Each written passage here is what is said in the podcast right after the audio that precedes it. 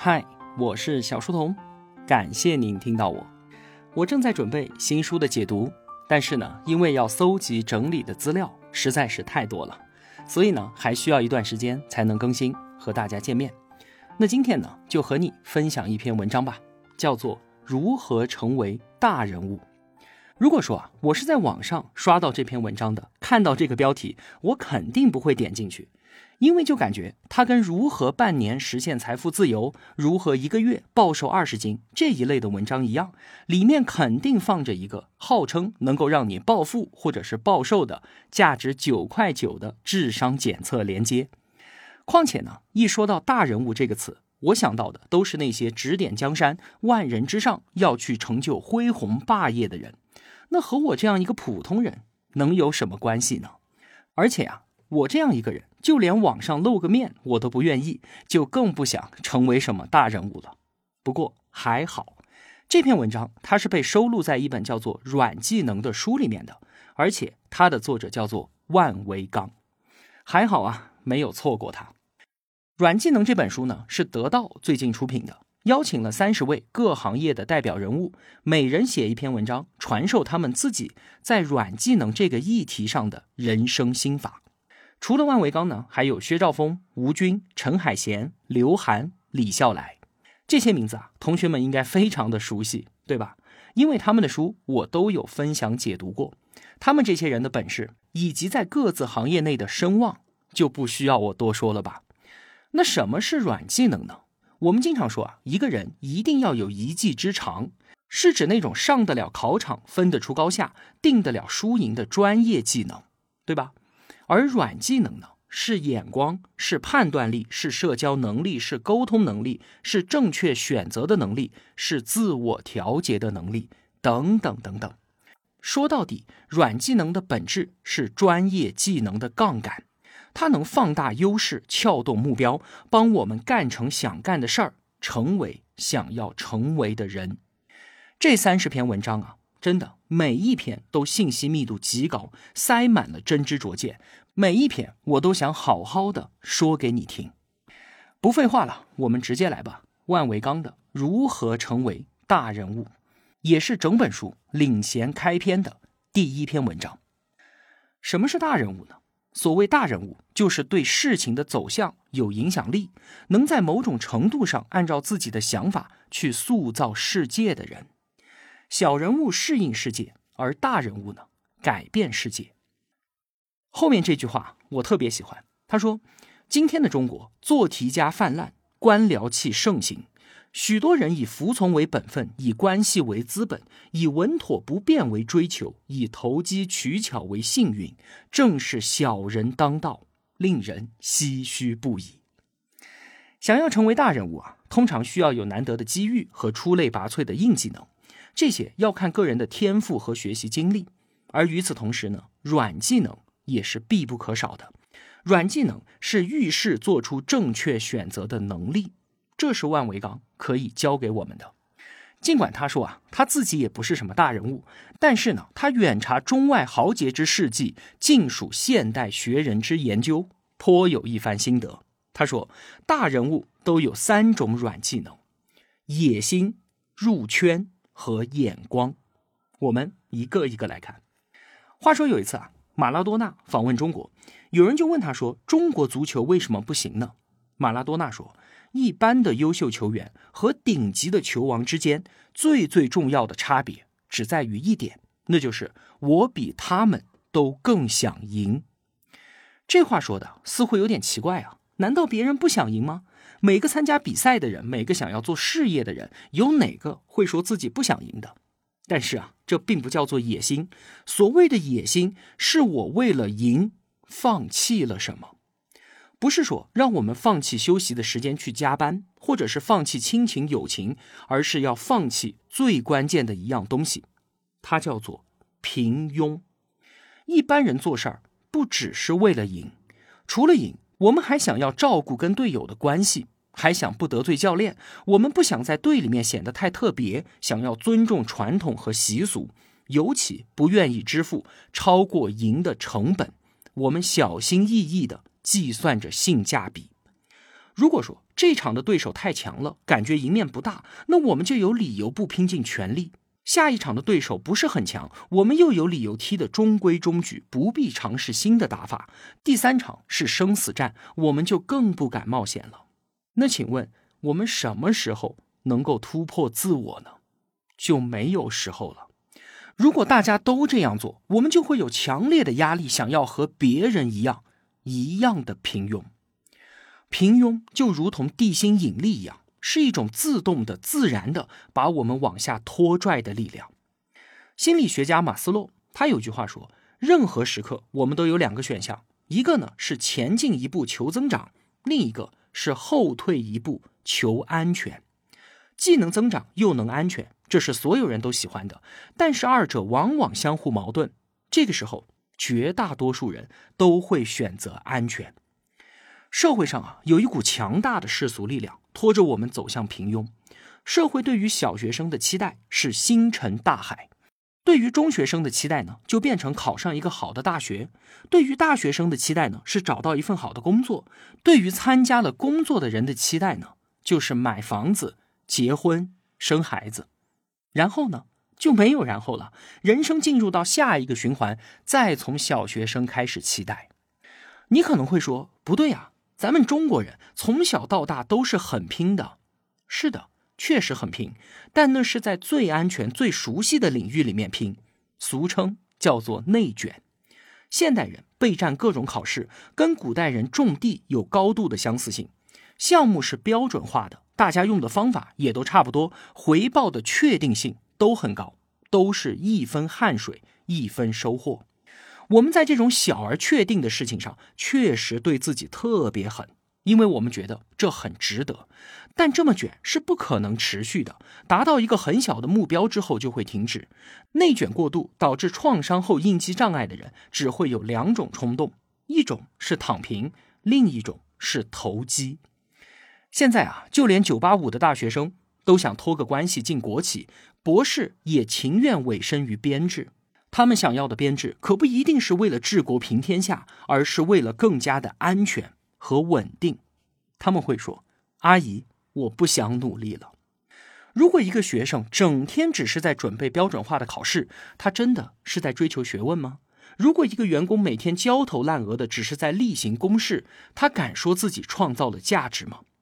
他们做没有价值的事情是小，他们自己没有乐趣是大。这样的人生。既可悲又可怜，大人物不是闷头耕地的人，而是在别人闷头耕地的时候抬头看天的人。有研究者考察了各行各业的大人物，发现他们都不是按照标准化的流程从象牙塔里面一路排着队走出来的。他们小时候未必被看好，在学校也不一定是好学生，早期从事的也不是什么高级的工作。他们最后取得成就的行业，也往往都不是自己大学所学的专业。他们在成为明星和高管之前，都有过上上下下复杂的经历。他们都被视为黑马。这些大人物啊，有两个特点，而这两个特点就是让他们从一开始就跟我们中学老师心目中那些优等生不一样。一个呢，是他们总在追求做自己。他们选择什么样的工作，最在意的不是工资有多高，或者是社会多需要，而是他自己喜不喜欢。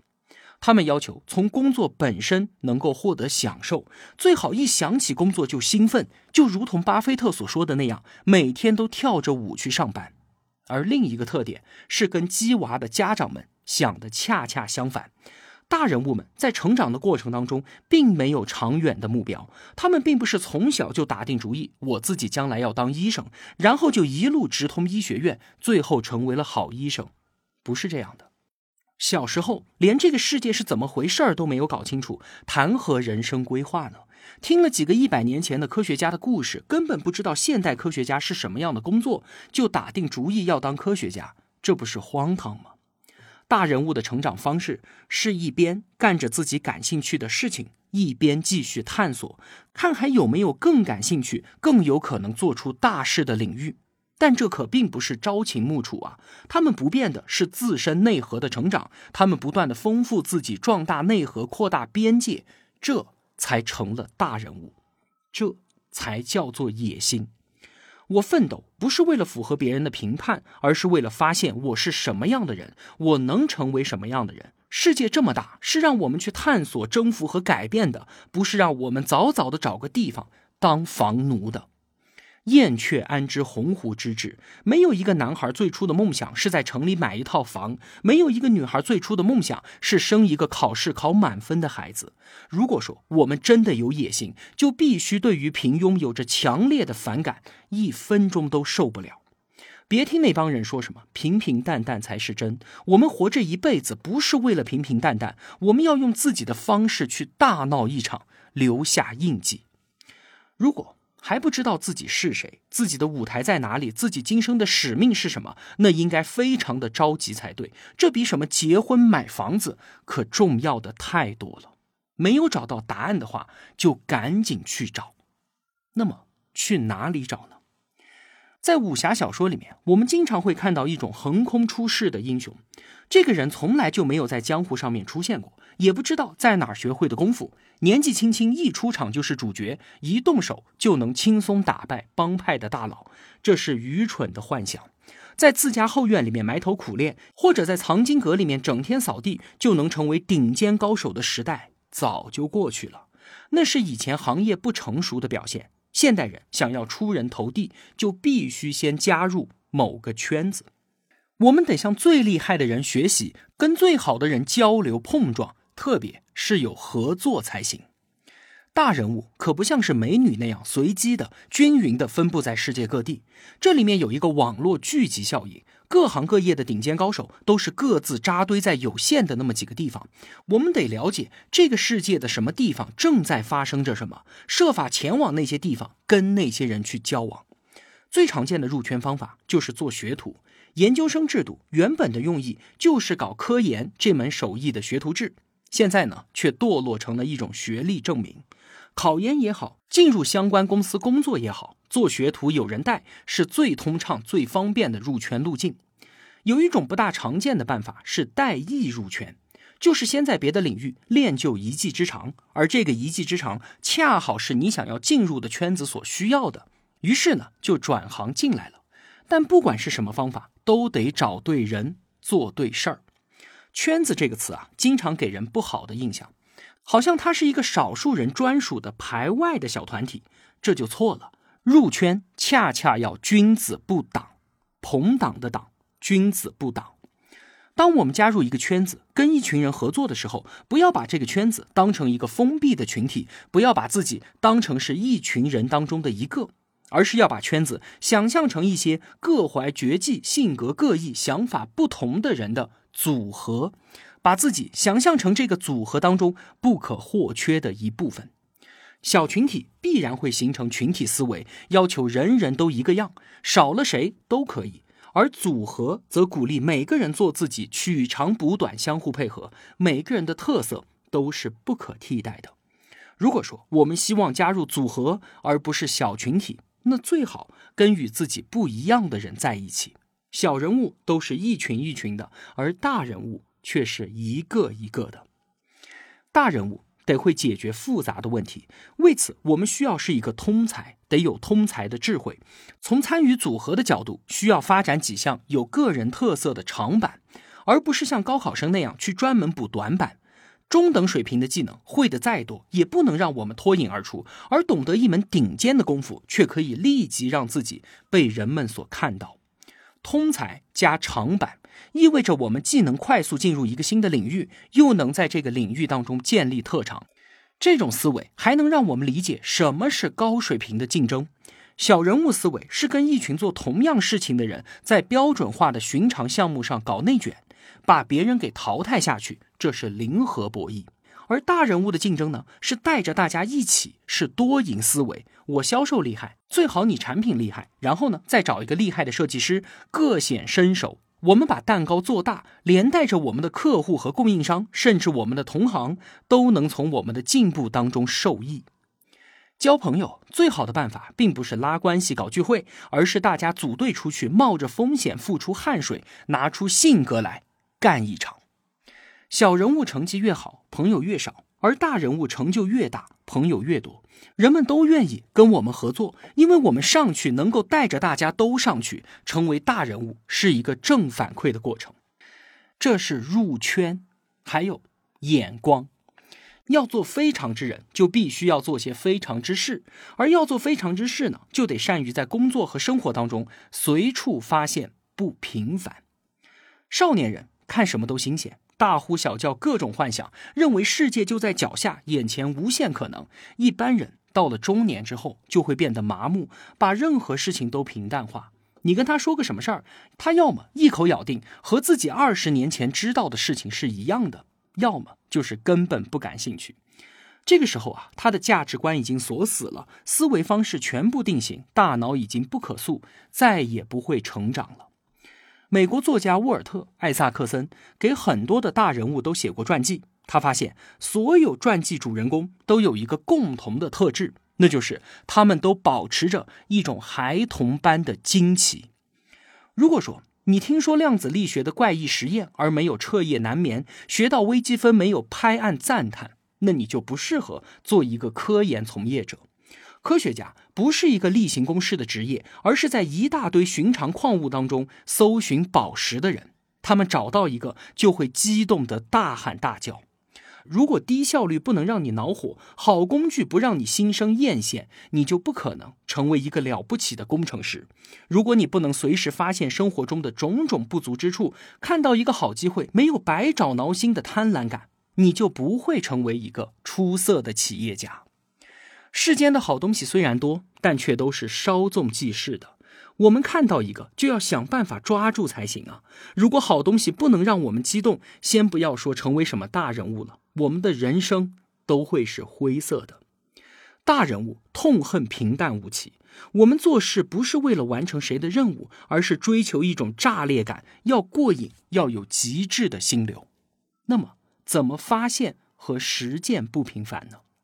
首先。得提升敏感度，小人物只对升职加薪这一类涉及直接利益的小事儿敏感，而大人物呢，对于所有的好东西都敏感。小人物越老敏感度越低，而大人物呢，越老敏感度越高。我们需要见识很多好东西，积累文化自觉，就像大数据训练 AI 一样的，用大量的好东西来训练自己的眼光。我们需要学习大师的视角，去看外行人。不知道该看的地方，大人物会被不平凡的机遇强烈的吸引。话说啊，亚马逊网站刚刚上线没有几天的时候，雅虎的总裁杨致远突然就问贝佐斯说：“你愿不愿意把亚马逊的网页列在雅虎的主页上？”手下人说：“我们公司刚刚起步，根本接不住这么大的流量，算了，放弃吧。”但是贝佐斯知道这样的机会有多难得，他没有准备好，但是他接下来了。先接下来再去研究要怎么办。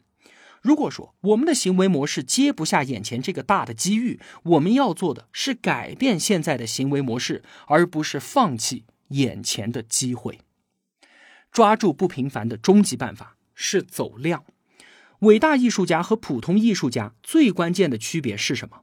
是伟大艺术家的产量要高得多得多。创作过很多很多的作品，才能够创造出伟大的作品。如果至今还没有找到属于自己的不平凡，我们唯一要做的就是继续去找。大人物都是锲而不舍的，了解一些道理和实践这些道理完全是两回事儿。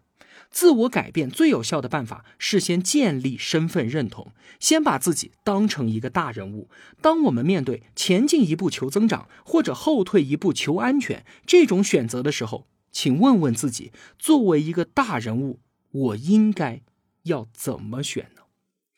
从大人物的身份认同开始，慢慢的壮大野心，在点点滴滴的事物当中证明自己对圈子的价值，培养发现不平凡的眼光，乃至创造出属于自己的不平凡。我们终究会相信自己就是大人物的。当然了，小成就靠自己，大成就得靠社会。我们需要有足够的好运气，才能让社会承认我是个人物。但是到时候。我们会发现，那其实已经不重要了。小人物的最高境界是求稳妥、求庇护，是从思想上完全放弃自我，成为一个工具人；而大人物的最低境界是成为一个士，士大夫的士。士是中国的光荣传统，是有思想之自由和独立之人格，自己能给自己做主的人。哪怕我们终究没能成为什么名留青史的大人物。到时候，我们也可以说一句：“我不是任何组织的附庸，我不是任何人的工具，我从未受人摆布，我工作从来都不是为了还房贷，我勇敢过，冒险过，追求过，我是一个士。”伟大的国家需要大人物，需要很多很多的大人物。